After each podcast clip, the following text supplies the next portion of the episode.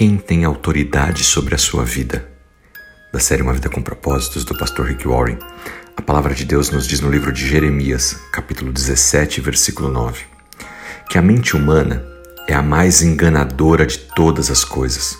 Ela é incurável. Pois é, uma questão fundamental na vida está sempre acima de todas as outras coisas.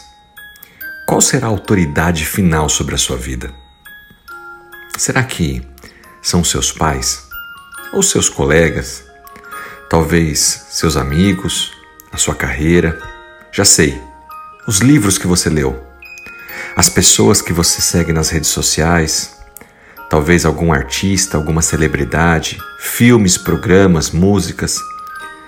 Todas essas fontes irão moldar os seus valores, se você permitir. E seus valores, em última instância, vão determinar quem é que está tendo autoridade final sobre a sua vida. Então, o que será para você? Deus permite que você decida isso. Quem você escolhe seguir? A maioria de suas opções de autoridade se enquadram em uma dessas três categorias. Primeira delas, as suas próprias opiniões. Você pode depender da sua intuição para dizer o que fazer mas tem um grande problema nisso. Os estudos já comprovaram que é mais provável que as nossas percepções estejam erradas do que certas. Na verdade, às vezes, nós até mentimos para nós mesmos, e como diz no livro de Jeremias, a mente humana é enganosa.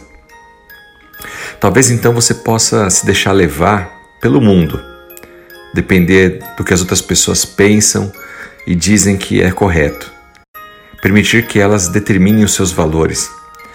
No entanto, as pessoas costumam valorizar as coisas erradas. Por exemplo, o mundo enfatiza a beleza acima do caráter. Diz que você deve perseguir aquilo que você quer, independente do custo, e que para ter sucesso na vida você precisa ter posses, bens. Nós somos bombardeados por esse tipo de valor mundano o tempo todo através das mídias. Às vezes é fácil pensar que Deus colocou a gente aqui na terra para que fôssemos bem-sucedidos, tivéssemos boa aparência e que tudo desse certo. Mas isso é um verdadeiro engano. Nós vivemos num mundo caído, onde o pecado toma conta e na verdade as coisas tendem a não funcionar. Em terceiro lugar, você pode determinar que a sua autoridade e aquilo que você vai seguir será a palavra de Deus. E por quê? Porque a palavra de Deus é objetiva e verdadeira. Ao contrário das suas próprias percepções ou sentimentos, ao contrário das opiniões do mundo, a palavra de Deus diz lá no livro de João, capítulo 8, versículo 31, que se nós continuarmos seguindo a palavra, nós conheceremos a verdade e é a verdade que vai nos libertar. Portanto, a escolha é clara Existe apenas uma autoridade que é confiável e que nunca vai te desviar do caminho. Decida hoje permitir que a palavra de Deus molde os seus valores. Dê a Ele a autoridade final sobre a sua vida. Lembre-se disso.